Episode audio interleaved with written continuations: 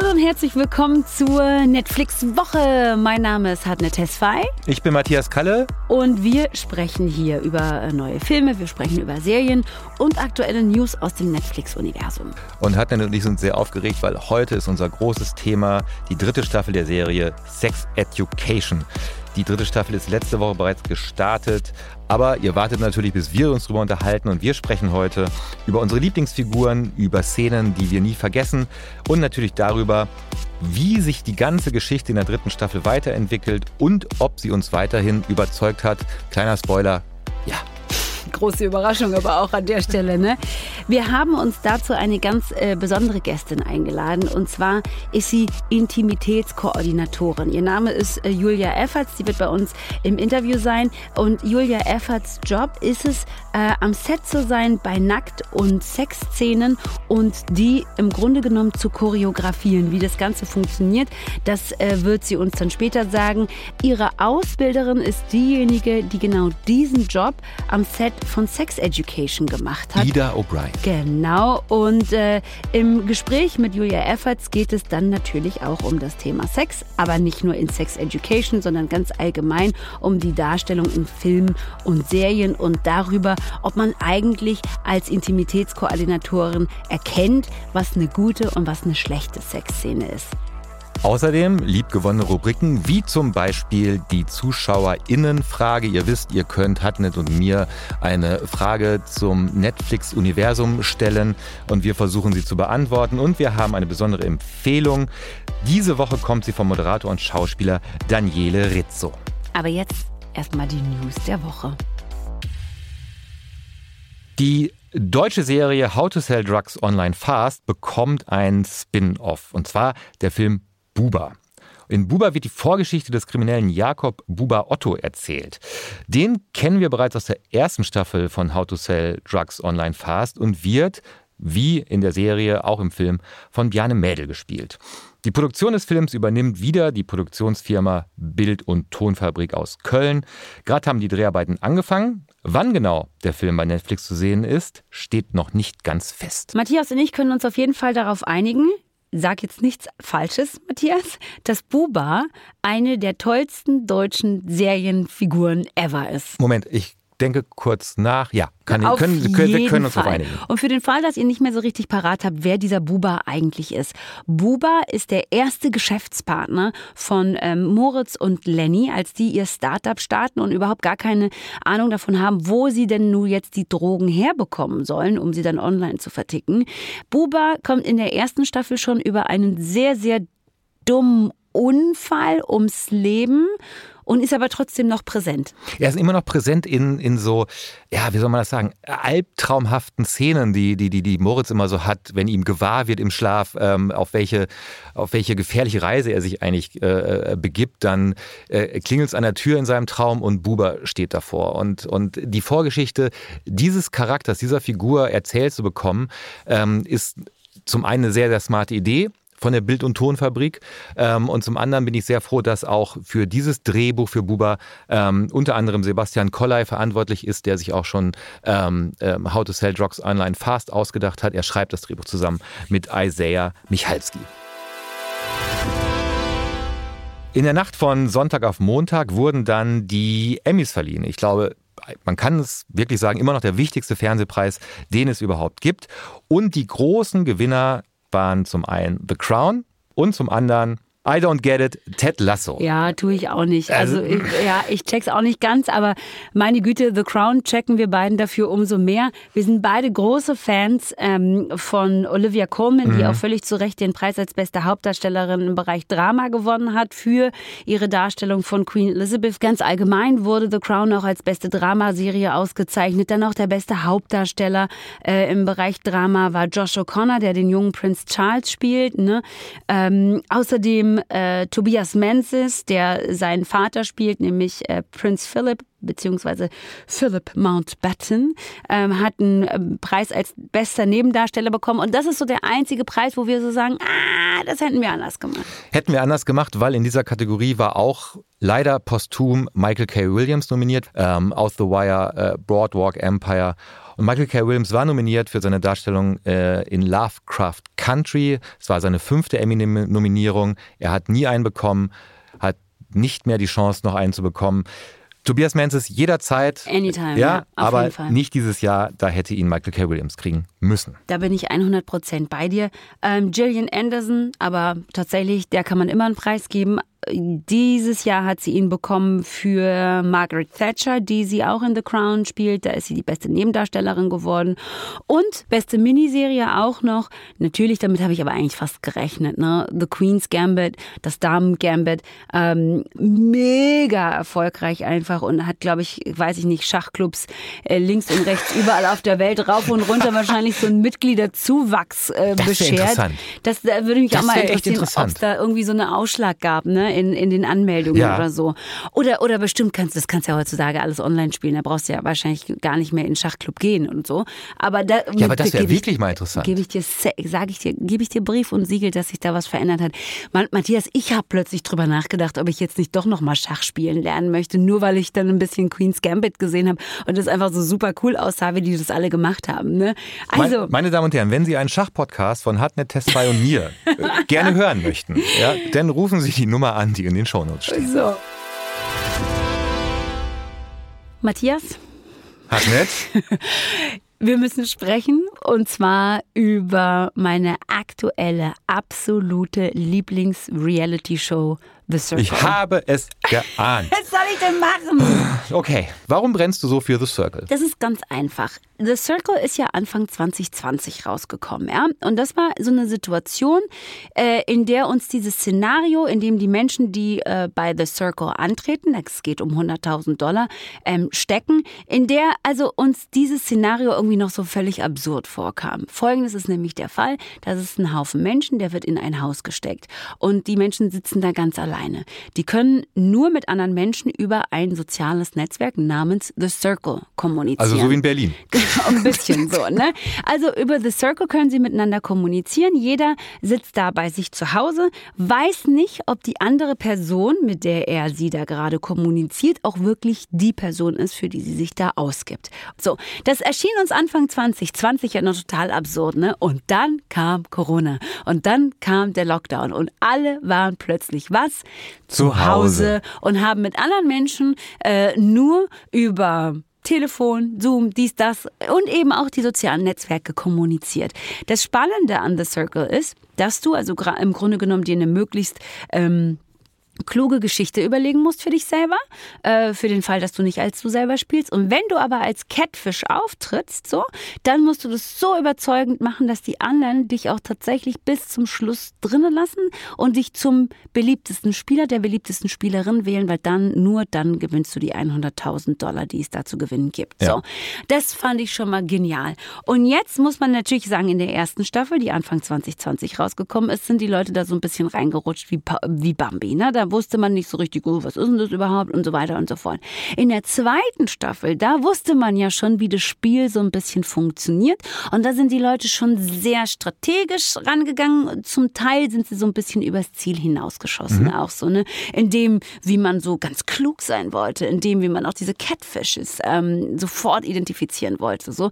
Das äh, war dann so ein bisschen arg inszeniert manchmal. So. Und jetzt ist die dritte Staffel da. Und in der dritten Staffel haben die Leute nicht nur A, das Spiel komplett verstanden, sondern da ist der Cast so zauberhaft gewählt, dass ich tatsächlich davor stand und mir gewünscht habe, dass Calvin und Kay tatsächlich was werden. Dass Calvin und Kay tatsächlich sich äh, treffen und dann auch feststellen, dass sie beiden natürlich keine Catfishes sind, so, sondern mhm. dass sie echt sind und dass dann diese Beziehung was wird und so weiter und so fort. Und dann ist es natürlich auch immer so ganz klug zu sehen, weil wir als ZuschauerInnen ja immer mehr wissen als die SpielerInnen im Spiel, mhm. ja, dann immer so zu sehen, wie manche sich einfach auch maßlos selbst überschätzen und so denken, oh, ich habe das total rausgekriegt und ich weiß, wie es funktioniert und du sitzt halt so zu Hause und denkst, ja, nee, Schatzi, hast du nicht. Also es ist toll. Es macht richtig Spaß, den Menschen dazu zu schauen beim Taktieren, beim strategisch Denken und in Teilen eben auch beim sich verlieben. Das ja. ist richtig schön. Klingt für mich ein bisschen wie das letzte Triell, aber. aber oh wow, wow. Ähm, äh, ich finde, ich mag, wie du darüber redest und ähm, vielleicht schaue ich mal rein. Guck unbedingt ja? rein. Also ich äh, finde es super und kann es kaum erwarten, dass, ähm, wenn ihr diese Folge hört, die neuen Folgen schon rausgekommen sind und Ei. dass ich mir wahrscheinlich wieder bei unserem nächsten Redaktionstreffen am Donnerstagmorgen die Nacht um die Ohren geschlagen haben werde. It's a thing. Ich freue mich auch, denn morgen startet die Serie Midnight Mass von Mike Flanagan, der auch schon die Serie Spuk in Hill House gemacht hat. Und Schauplatz von Midnight Mass ist diesmal eine abgeschiedene Insel namens Crockett Island. Es gibt eine Kirchengemeinde dort und es gibt einen neuen, ja, sehr charismatischen, aber auch etwas mysteriösen Pastor, der diese Kirchengemeinde auf einmal übernimmt. Und ähm, es passieren schreckliche Dinge, geheimnisvolle Dinge, mysteriöse Dinge. Und ähm, warum ich das die ganze Zeit erzähle und warum ich auch so begeistert bin, liegt zum einen daran, dass einer meiner absoluten LieblingskünstlerInnen diese Serie schon sehr gelobt hat, nämlich Stephen King. Er hat nicht, wenn wir äh, weiter zusammenarbeiten wollen, muss ich dich warnen, es kann immer mal wieder sein, dass ich ähm, wie aus dem Nichts Stephen King-Referenzen bringe, egal ob es gerade Serien oder Filme ähm, ähm, aus, aus seinem Övre gibt. Äh, so, mir fällt immer irgendwas ein, was mit Stephen King zu tun hat. Und ich kann dir jetzt schon sagen, ich werde nichts mit alledem anfangen ich weiß, können. Ich weiß, ich weiß. Weil also, ich der totale, also ich bin eine komplette Schisserin. Ich muss das genauso sagen. Geht ich, nicht anders. Also ich würde dich so gern überzeugen, aber ich werde es natürlich nicht tun. Immer wenn es heißt, es ist ein Horror, das ist äh, Spukgeschichten, Schreckgeschichten und so weiter und so fort, denke ich immer, ja, vorrangig vielleicht, aber der eigentliche Horror, die, die, die, das, das eigentlich Schlimme passiert mit den Menschen, innerhalb der Menschen. So. Und so auch in, in, in Midnight Mass. Also wir begleiten einen jungen Mann, der ursprünglich von dieser Insel stammt, der aber ähm, ähm, auf dem Festland sein Glück gemacht hat, äh, dort unter Alkoholeinfluss ähm, eine junge Frau totgefahren hat, vier Jahre in den Knast kam, mit nichts aus dem Knast wieder raus und dann zu seinen Eltern auf Crockett Island wiedergezogen ist. Den begleiten wir die ganze Zeit beim Nachhausekommen und wie er versucht, in dieser Gemeinde wieder Fuß zu fassen er trifft seine alte Liebe wieder ähm, und wird von der Vergangenheit eingeholt, unter anderem auch von diesem neuen mysteriösen Pastor, der auf dieser Insel ankommt. Es ist eine sehr große Beschäftigung mit dem Glauben, mit Sünde, mit, mit Schuld, um bei Stephen King und seinen besten Büchern zu bleiben. Eigentlich geht es um alles. Deshalb freue ich mich auf den Start von Midnight Mass, werde aber einen Teufel tun und dich versuchen zu überzeugen, dir das anzuschauen. Ich mache mir gerade Notizen. Dinge, die Matthias ein bisschen problematisch machen. Erstens mag völlig überladene Bibelverfilmungen. Zweitens mag abgründigen Horror, weil es für ihn darin um alles geht. Mhm, okay. Hast du jetzt? Habe ich vermerkt. Okay. Midnight Mass äh, gibt es ab morgen äh, auf Netflix und alle weiteren Neustarts wie immer auf netflixwoche.de.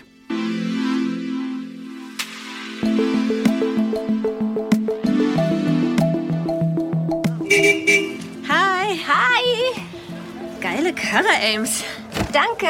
Mom findet, dass das sicherer ist, als mit dem Bus zu fahren. Also dann. Okay. Wer ist das? Maeve, das ist Steve. Nein, Amy, die Ziege. Oh, die ist unser Bindungstier. Offenbar bringen Haustiere Paare näher zusammen. Matthias, vielleicht gibt es tatsächlich noch Menschen auf dieser Erde und vielleicht auch Menschen, die unseren Podcast hören, die keine Ahnung haben, worum es in Sex Education geht. Ähm, magst du uns mal ganz kurz in das Thema einführen? Okay, es gibt drei Staffeln Sex Education. Angefangen mit der ersten Staffel. Otis Milburn ist ein Schüler auf der Moordale High School. Seine Mutter ist Jane Milburn, eine sehr erfolgreiche Sexualtherapeutin.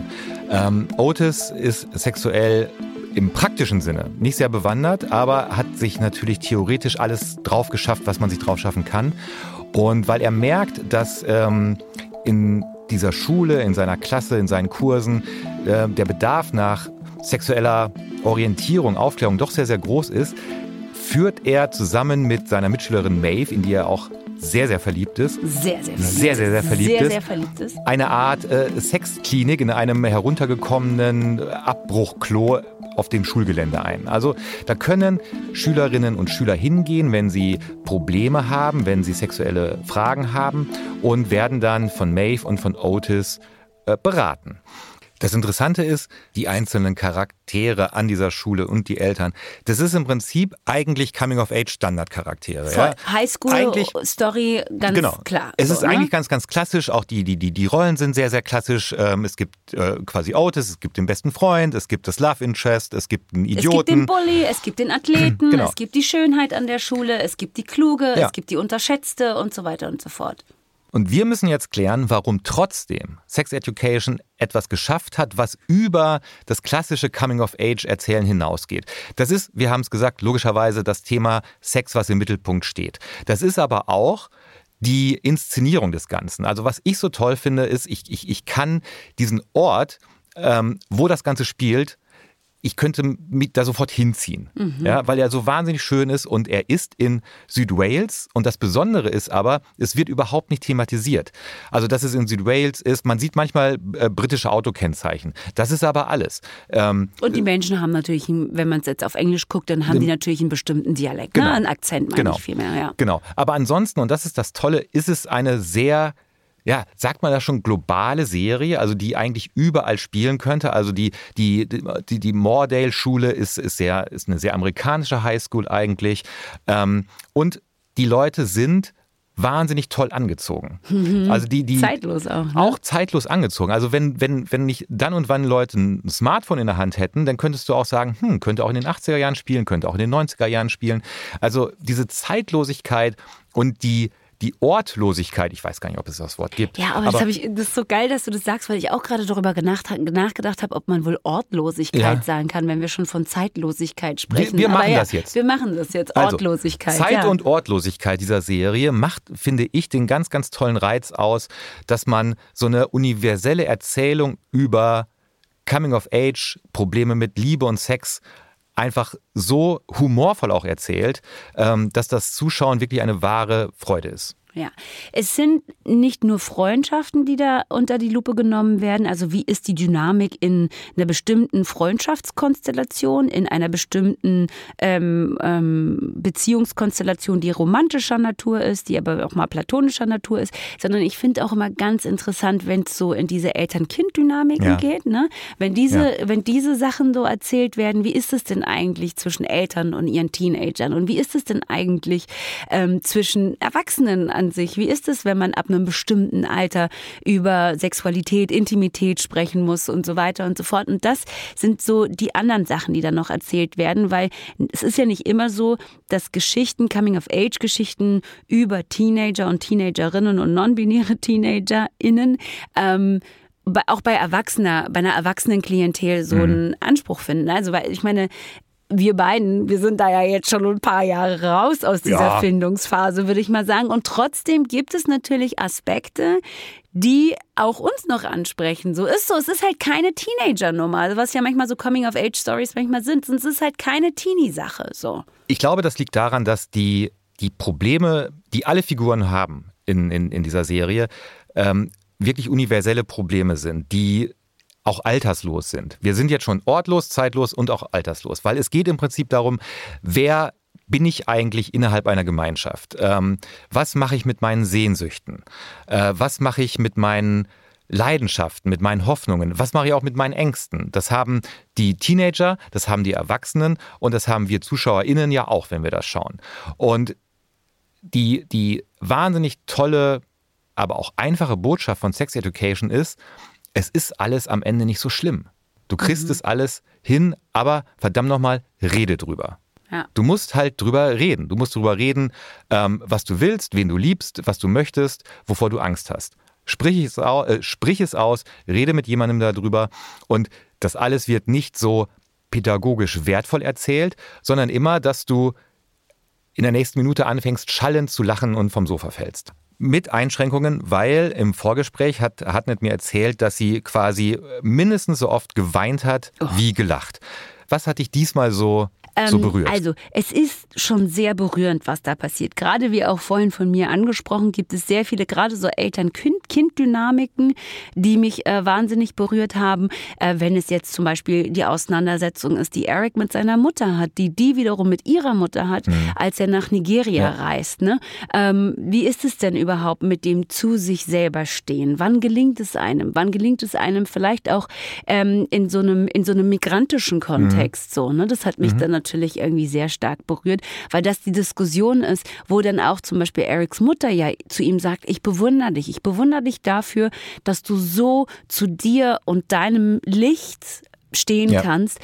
Ich weiß aber nicht, ob das mir in der Auseinandersetzung und in dem Miteinander mit meiner Mutter immer so gelingt. Ne? Und jeder, der irgendwie so eine migrantische äh, Vergangenheit hat, der kann das nachvollziehen. So, ne? Der kann nachvollziehen, wenn dass es halt so eine Generation gibt, in der das überhaupt nicht zur Debatte stand, so, weißt du, zu sich selber stehen, zu sich selber finden und so, weil die dich dann so angucken und sagen, Alter, wir haben ganz andere Probleme, was stimmt denn nicht mit dir? So, das ist das eine.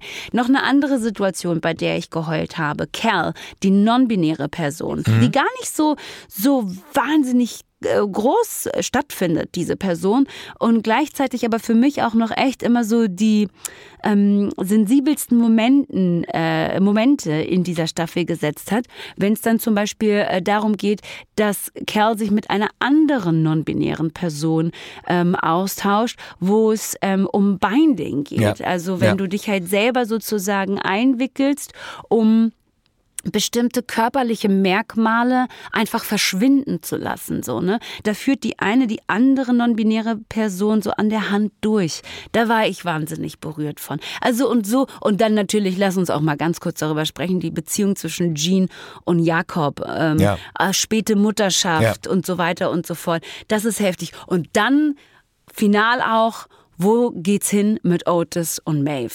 Weißt du, so kriegen die sich, kriegen die sich nicht. Und da habe ich am Schluss da gesessen und am Schluss, Ende der dritten Staffel, wirklich rumgeheult. Wie ein Baby.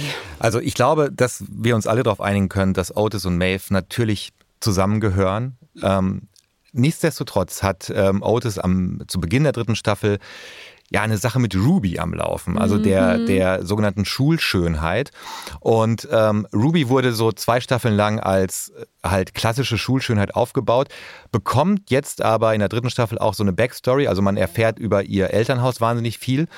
Und ähm, ich mochte Ruby sehr. Sehr, oder? Ruby ist eine, ist eine sehr, ein sehr, sehr toller, sehr vielschichtiger Charakter, ein komplizierter Charakter auch.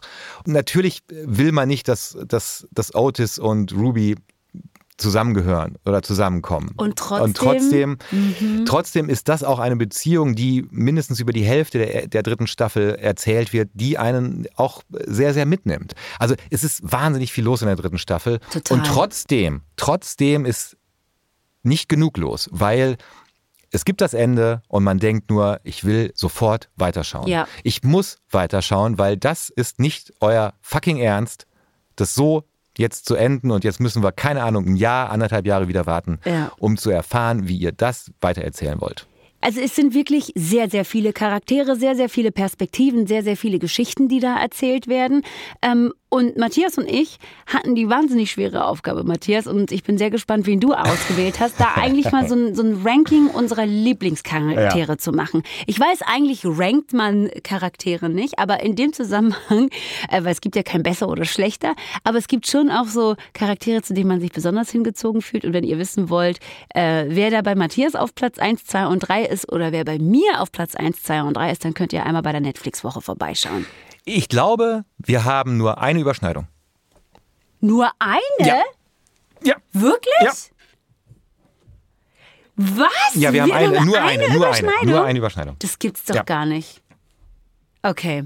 Also gut, dann ähm, müssen wir vielleicht natürlich auch noch, wenn wir über Sex Education sprechen, über das Thema Sex sprechen. Und wie wird das Thema Sex in dieser Serie eigentlich abgebildet? Da spielen sogenannte IntimitätskoordinatorInnen eine große Rolle. Wir freuen uns sehr, dass wir jetzt mit Julia Efferts sprechen können. Julia, du hast diesen Job gelernt bei Ita O'Brien, die den gleichen Job bei Sex Education gemacht hat. Was genau ist der Job einer Intimitätskoordinatorin? Ja, ich freue mich erstmal hier bei euch zu sein. Danke für die Einladung. Schön, äh, dass ja. du hier bist. Ja. Ja, äh, Intimitätskoordinator. Im Grunde, ähm, wir sind wie Stunt-Koordinatoren, sage ich immer, nur eben für intime Szenen. Ähm, das heißt, wir sorgen im Vorfeld äh, des Drehs für klare, transparente Kommunikation über diese intimen Szenen, die da gedreht werden sollen. Wir ähm, sorgen vor allem dafür, dass die Schauspieler in äh, diese Szenen, in die Inhalte einwilligen können. Das nennen wir im Englischen Consent. Also unsere Arbeit mhm. ist sehr Consent-basiert. Und die dritte Säule, sage ich immer, das ist die Choreografie. Das heißt, ähm, intime Szenen sind Hochrisikoszenen. Äh, hört sich äh, krass an, aber das ist tatsächlich so. Denn ähm, diese Szenen sind für Schauspieler sehr exponierend. Äh, der private, intime Körper des Schauspielers ist nun mal damit im Spiel und es kann passieren, dass dort Grenzen überschritten werden und Schauspieler an Stellen berührt werden, wo sie eben mhm. nicht berührt werden wollen. Ähm, und diese Szenen sind Storytelling. Das heißt, jede intime Szene erzählt eine Geschichte, erzählt eine Figur.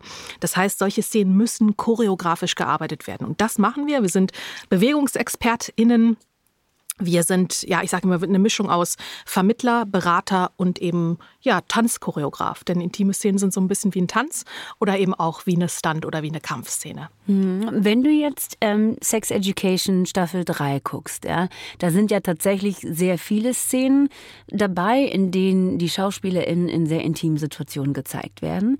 Ähm, wie hast du da drauf geguckt? Erstmal, wie fandst du es inhaltlich? Und dann vor allen Dingen, wenn du dann nochmal mit deinem beruflichen Auge drauf guckst, nämlich nämlich dem einer Intimitätskoordinatorin. Wie fandst du das? Ach, äh, wunderbar. Also ich äh, mag die Serie sehr. Äh, ich gucke natürlich immer erstmal als äh, Konsumentin drauf, ganz klar. Ich finde die Stories toll, ich liebe die Figuren.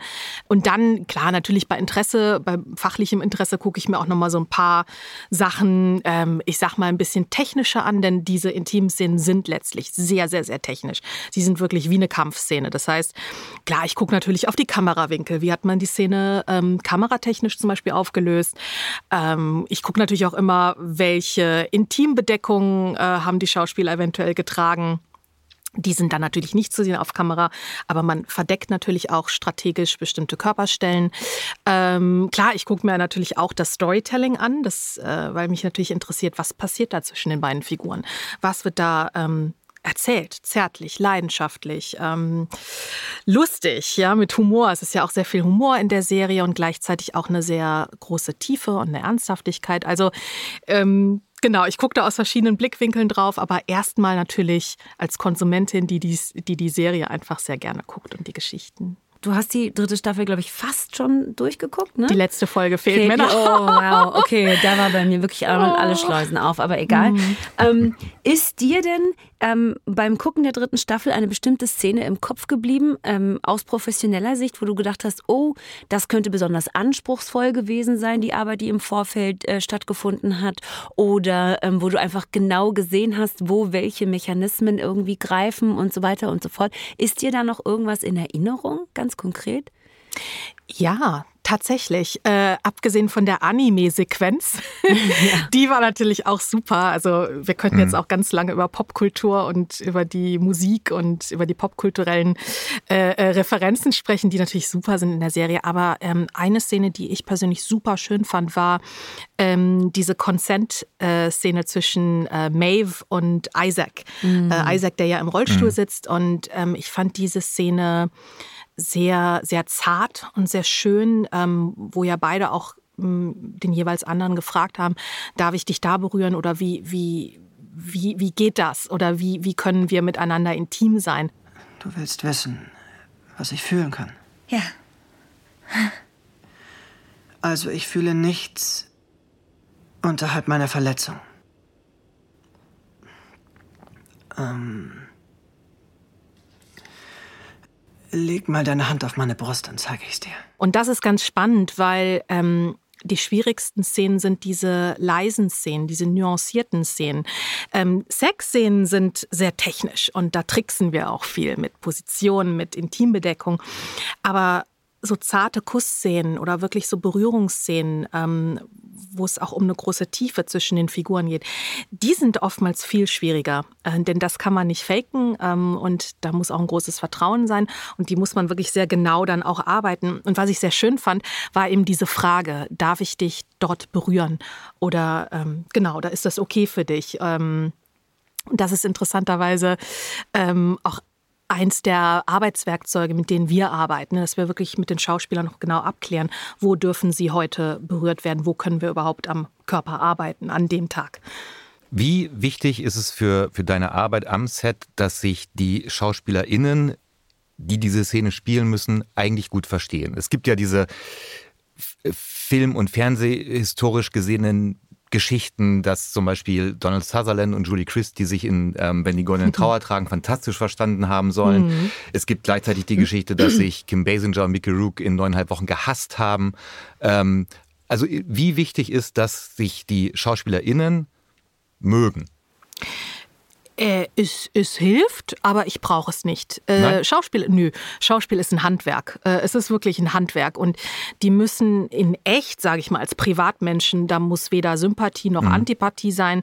Äh, ich kann mit allem arbeiten und ich kann aus allem Chemie für die Figuren herstellen. Es ja. geht um die Figuren.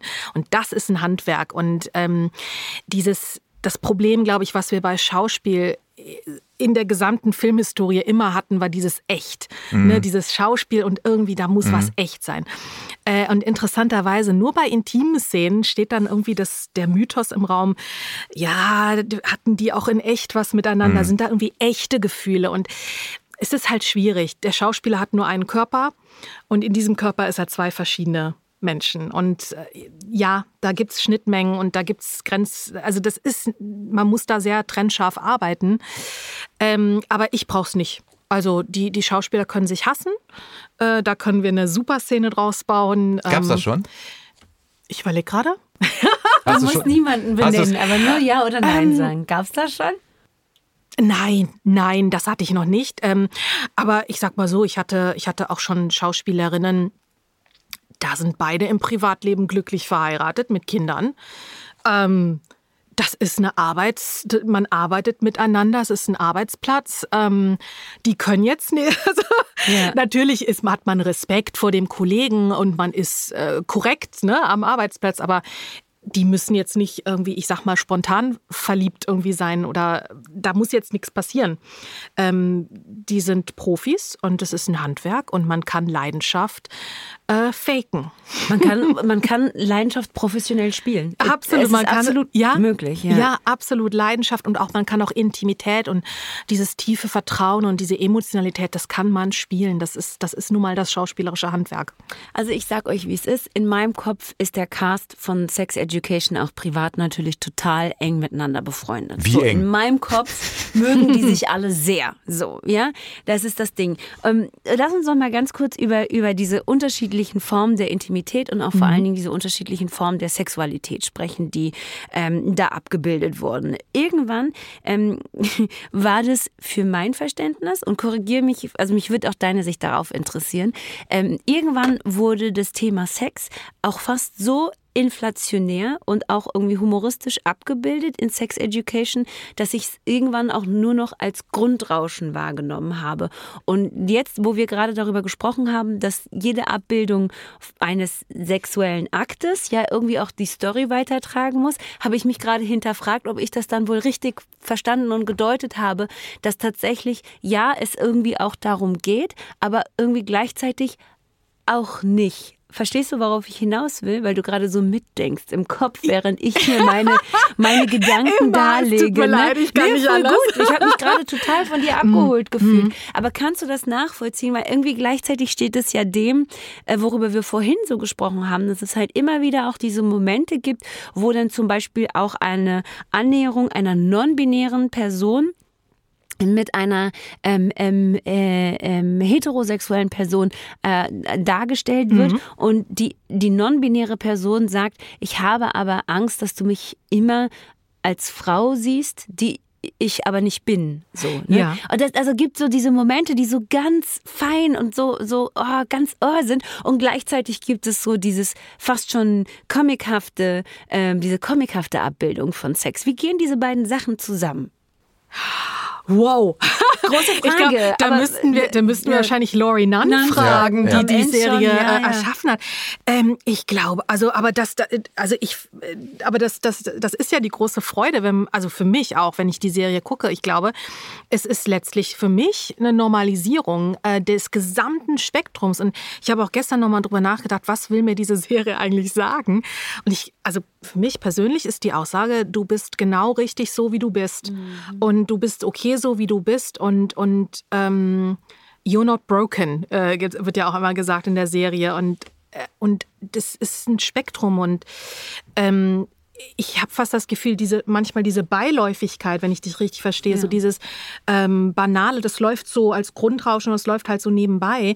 Aber das macht's ja so so schön irgendwie. Irgendwie habe ich auch das Gefühl, es sind halt auch Teenager, ne? Also so, es sind halt auch Teenager, wo das wahrscheinlich das sexuelle Erwachen schlicht und ergreifend ein Grundrauschen ist irgendwie, ne? Genau, aber ich finde tatsächlich auch die Erwachsenen-Storylines super. Also, Ja, auch-. Und das macht die Serie für mich aber auch so toll, weil ähm, manchmal die, das, die, die Gefahr besteht ja, dass dann so Nebenfiguren äh, einfach nicht so schön auserzählt sind oder dass man, dass man deren, ähm, deren Erzählzeit irgendwie nicht nutzt, ja, die Zeit, die man sie dann eben dann sieht. Aber ich finde äh, bei Sex Education eigentlich fast alle, auch die erwachsenen Nebenfiguren, auch cool, auch in ihrem Sexleben zum Beispiel. Das, das, das Schöne ist ja dieses leicht übertriebene, wenn vor allem die ähm, jüngeren Menschen Sex haben, suggeriert ja, Sex soll auch wahnsinnig viel Spaß machen und toll sein. Und wenn es keinen Spaß macht und nicht toll ist, dann reden wir drüber. Dann müssen wir darüber Ja. reden.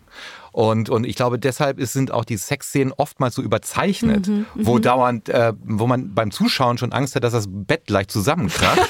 ähm, Ja. und, und einfach nur um klarzumachen, die haben jetzt beide richtig, richtig Bock. Und wenn die beide keinen Bock haben, gibt es ein Problem und das muss gelöst werden. Ja, und vor allem das drüber reden, ne? Also Ja. das, das, das Verbalisieren, ähm, wo ich am Anfang dachte, zum Beispiel bei der, bei der Jean, ja, bei der Mutter von Mhm. Otis, da dachte ich einfach, um Gottes Willen, die verbalisiert ja alles. Ja. Ja. Und immer so ganz so, ähm, wie sagt man so schön, äh, gewaltfreie Kommunikation, Mhm. so an alles. Immer so, vor allem diese Masturbationssequenz, Ja. so, wo sie dann ganz ruhig und ganz verständnisvoll drüber redet. Ähm, aber das, es ist lustig, aber es ist auch, es, es nimmt die Figuren auch ernst, finde ich. Das, was da gestern passiert ist, ist absolut nichts, wofür du dich schämen musst. Masturbation ist ganz normal und gesund. Und es macht mich sehr stolz, dass du dich jetzt in dieser Phase der Pubertät befindest. Okay, ganz toll. Lass uns bitte einfach nicht darüber reden. Andererseits gilt es, den richtigen Zeitpunkt und Ort für solche privaten Aktivitäten zu wählen. Und ich bin mir nicht sicher, ob das Auto als gemeinschaftlich genutzter Ort dafür wirklich die richtige Wahl ist. Ich hab's verstanden. Hast du denn eine Lieblingsfigur? Irgendjemanden, den du, den du besonders gerne magst und dann vielleicht auch noch jemanden, den du besonders schön erzählt findest? Oh nein. Ah, es ist so gemein, Oh, oh Gott, also okay, bei den Jugendlichen, ähm, ich mag, ich finde tatsächlich äh, Adam und Eric total schön. Ich auch, Julia. Irgendwie da Das ist so was, schön, da ja. ist was, was, was total berührt. Ähm, äh, und ich finde, wie gesagt, bei den Erwachsenen finde ich die, die Story zwischen äh, Jean und Jakob ähm, total schön. Ähm, also sehr erwachsen und aber auch sehr vielschichtig. Aber ich, ich finde sogar Maureen toll, also die Mutter von Adam, die ja. Ja. auch in so einer lieblosen Ehe war und die auch dann versucht, sich irgendwie selber mh, zu entdecken und so eine Art, äh, ja, so in ihre Kraft zu kommen, so als Mensch. An jedes Set bitte ein Intimitätskoordinator, eine Intimitätskoordinatorin. Gerne auch Julia Efferts. Vielen Dank. Vielen Dank fürs Vorbeischauen. Danke euch. Danke für die Insights. Vielen Dank. Was für ein spannender Job, den Julia Efferts da hat, Ja. oder? Und äh, am Ende des Tages aber was für ein guter Job, oder? Gott sei Dank. Weil es, ich wirklich das Gefühl habe, es bringt die Serien und die Geschichten, die in Serien und Filmen erzählt werden, nach vorne. Ja, Ganz großartig. wirklich, wirklich ja. wahr. Aber äh, eine Serie, die so toll ist wie ähm, Sex Education, verdient eben auch ähm, so eine tolle Person. Eine ganz und gar wunderbare Geschichte, die sich nicht nur an Teenager und Teenagerinnen wendet, sondern eine Coming-of-Age-Story für wirklich alle ist, die sich mit Fragen, wer bin ich ähm, oder wer will ich sein, was für eine Beziehung möchte ich eigentlich zu Menschen in meiner Umwelt haben und so weiter und so fort. Also all diejenigen, die sich diese Fragen stellen, die werden vielleicht auch eine Antwort in Sex Education finden. So ist es.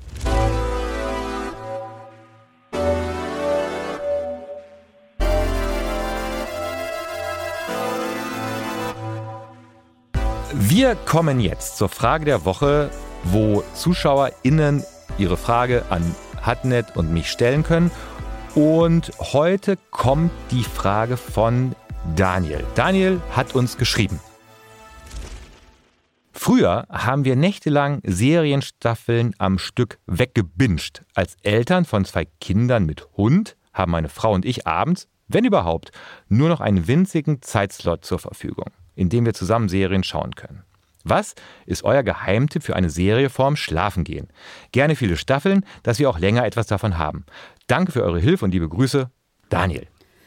Oh, dieses Szenario kenne ich so gut, ne? Wirklich das exakt gleiche Szenario, zwei Kinder und Hund, wo du auch so denkst, ich will jetzt eigentlich nur noch was gucken, wo mein Gehirn so schön leer laufen kann. Und vor allen Dingen, wenn es dann noch so vorm äh, Schlafengehen passieren soll, darf es ja nichts emotional irgendwie äh, zu aufreibendes sein, wo du so in die Abgründe der Menschen guckst so und es muss halt kurz sein, ja. Mhm. Und das heißt, äh, wir reden hier safe von einer Serie, von einer mh, mm, vielleicht auch Sitcom, so. Und ich möchte Daniel an der Stelle eine Sache empfehlen, wo ich mir eigentlich fast sicher bin, dass er es schon gesehen hat. Und ich tue es trotzdem. Und zwar ist das Beste, wonach eigentlich sein, seine Biografie schreit, Modern Family. Das ist genau das Richtige für dich, weil von Modern Family gibt es elf Staffeln, alle elf Staffeln auf Netflix. Und du kannst das so gut wegsnacken, weil diese Charaktere einem einfach über die Zeit ans Herz wachsen. Es ist lustig. Phil Dunphy ist einfach ein, eine Figur, die ich persönlich sehr gerne mag, die mich aber gleichzeitig auch total rasend macht und so. Ne? Es sind einfach sehr, sehr liebenswürdige Charaktere, die da erzählt werden. Es ist dieses Familiengefüge äh, bestehend aus den, ähm, äh, im Kern zumindest, aus den Pritchett's, aus der Familie Pritchett, wo dann die Kinder ähm, ähm, in die eine und in die andere Richtung heiraten sozusagen. Und das Ganze ähm, ja, ist einfach bound for disaster und gleichzeitig wahnsinnig unterhaltsam. Also ich mag das wirklich sehr und könnte mir gut vorstellen, dass es gut für euch funktioniert, wenn ihr es denn nicht schon gesehen habt. Wenn auch ihr qualifizierten Rat von Hatnet und oder mir haben wollt, dann schreibt uns eine Mail an kontakt@netflixwoche.de oder auch eine Sprachnachricht an bitte Papier und Bleistift zur Hand legen 0152 900 20 195. Bevor wir zum Ende kommen, Leute, gibt es noch eine ganz besondere Empfehlung und zwar einen Tipp von Moderator und Schauspieler Daniele Rizzo. Daniele war 2019 in der letzte Bulle zu sehen und er hat auf YouTube ein Interviewformat, das hört auf den Namen Daniele and the Talented Mr. Rizzo. In dem führt er so Sketch-Interviews und hat zum Beispiel äh, Dominic Purcell, den ihr äh, aus Blood Red Sky kennt, ja, den hat er da interviewt.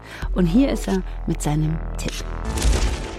Mein kleiner Geheimtipp ist eine Serie, an der ich selbst jahrelang vorbeiklickte und dann eines dämonischen Abends eine Chance gab. The Chilling Adventures of Sabrina. The Chilling Adventures of Sabrina ist eine US-amerikanische Teenager-Horrorserie und mögen sich die teuflischen Geister daran scheiden. Für mich persönlich ist es ein düsteres, verbessertes Remake der Fernsehserie Sabrina total verhext aus den 90ern, die ich als Kind nach der Schule immer wieder guckte. Sabrina Spellman ist eine Halbhexe und lebt mit ihrer zuckersüßen und etwas pummeligen Tante Hilda und der sehr strengen und stolzen Tante Zelda in Greendale. Sie geht zur Highschool mit ihren besten Freunden, gleichzeitig aber auch auf die Akademie der unsichtbaren Künste. Bald wird sie 16 und soll sich in das Buch des Teufels eintragen. Eine Art weiblicher Harry Potter trifft auf Hexenhexen, gemischt mit einem in meinen Augen viel besseren Riverdale. Die Serie ist ab 16, aber nicht, weil halbnackte Teenies die ganze Zeit Sex haben, sondern weil es teilweise richtig gruselig und teuflisch zugeht. Ich liebe es, wenn man nicht immer zu sehr auf Computeranimationen vertraut, sondern etwas retro und klassisch auch auf gute Animatronik setzt. Also auf echte Puppen, Hydraulik, Fangzähne, Schleim, Krallen, Tentakel und was es sonst noch so gibt. The Chilling Adventures of Sabrina ist eine Serie, die man auf jeden Fall nach dem Untergang der Sonne gucken sollte. Eingekuschelt in der schützenden heimischen Decke kann man vier ganze Staffeln schaurig gemütlich durchbingen. Ist an mir komplett vorbeigegangen. An dir auch? Ich An mir auch, aber mir sagt natürlich Sabrina total verhext was. Ja, also, weil das ist ja so, da geht es mir genauso wie Daniele.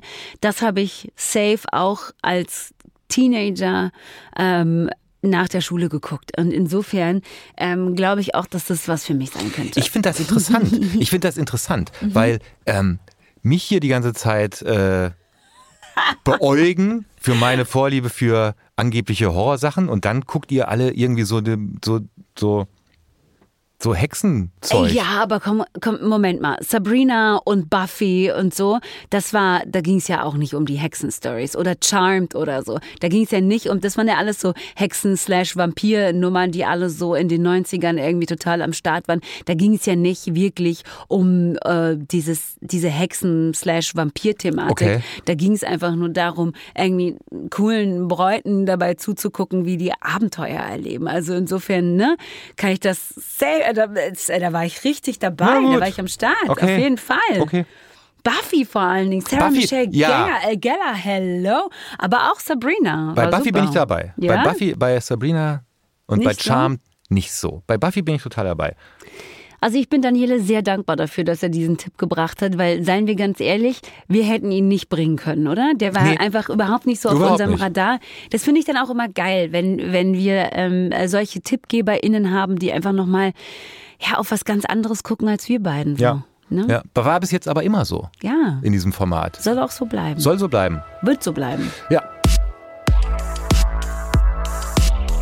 So, ihr Lieben, das war's für diese Woche mit der Netflix-Woche. Aber keine Sorge, in der kommenden Woche, Donnerstag wohlgemerkt, da sind wir wieder da mit einem spannenden Thema und spannenden GesprächspartnerInnen für euch. Und wir sind auch da. Wir sind auch da. Wir sind auch da. Ich bin bist da. Bist du sicher, ja? Ich guck mal. Ich guck, ich guck mal, ob ich es schaffe. Ruf mich kurz vorher nochmal an. Äh, Leute, und wenn ihr, wenn euch die Zeit bis dahin einfach viel zu lang ist, ne, ihr kennt's, dann schaut doch einfach bei der Netflix-Woche vorbei. Da findet ihr alle wichtigen Neustarts, alle Infos Infos zum Podcast, äh, ganz viele Artikel noch, zum Beispiel eine Liste der fünf aktuellen besten Coming-of-Age-Serien. Die gucke ich mir ganz genau an, diese Liste, weil die hast, haben weder du noch ich geschrieben. Mhm. Und wenn die nicht stimmt, dann ist aber was los. Hör mal, mein einziger Grund, nicht der einzige Grund, aber der Hauptgrund in dieser Woche auf netflixwoche.de ist zu gucken, um zu schauen, was zum Teufel eigentlich dein Ranking bei äh, Sex Education war, weil ich kann es nicht, ich komme auch ehrlich gesagt nicht drüber hinweg, dass wir nur eine Überschneidung haben. Was glaubst du, wer, die ist, wer ist die Überschneidung? Ähm, ich glaube Jean viel Spaß oh, bei, auf netflixwoche.de. Oh, bist du mies.